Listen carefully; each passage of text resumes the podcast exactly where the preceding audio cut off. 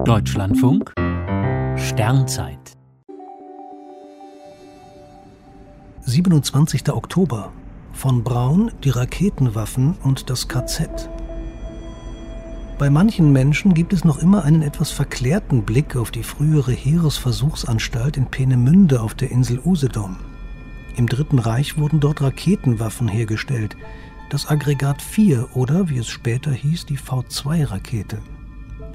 Leiter des Unterfangens war der Physiker Werner von Braun. Er entwickelte nicht die Raketen, war aber ein exzellenter Organisator. In Peenemünde wurden Zwangsarbeiter für die Raketenproduktion eingesetzt, ebenso wie in den anderen Fabriken, den Ragswerken in Wien und bei Zeppelin in Friedrichshafen. Als sich wegen der Bombenangriffe kaum noch Waffen herstellen ließen, wurde 1943 die V2-Produktion in die Stollen des Karlsteins bei Nordhausen am Harz verlegt. Häftlinge des Konzentrationslagers Mittelbau-Dora mussten die Raketen zusammenbauen. Dabei wurden rund 20.000 Menschen getötet, noch weit mehr als durch die militärische Nutzung der Rakete.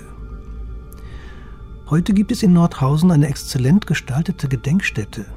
Die Ausstellung schildert die grauenvollen Zustände im KZ, erläutert die Hintergründe zum Raketenbau und stellt die Frage nach der Ethik von Wissenschaftlern und Ingenieuren. Besucher werden in Gruppen durch die Stollenanlage geführt, in der es das ganze Jahr über nur 8 Grad warm und extrem feucht ist. Peenemünde und die V2 sind untrennbar mit Mittelbau Dora verbunden. Werner von Braun hat 15 Jahre nach Kriegsende erstmals an einem zivilen System gearbeitet, an den NASA-Raketen für den Mondflug.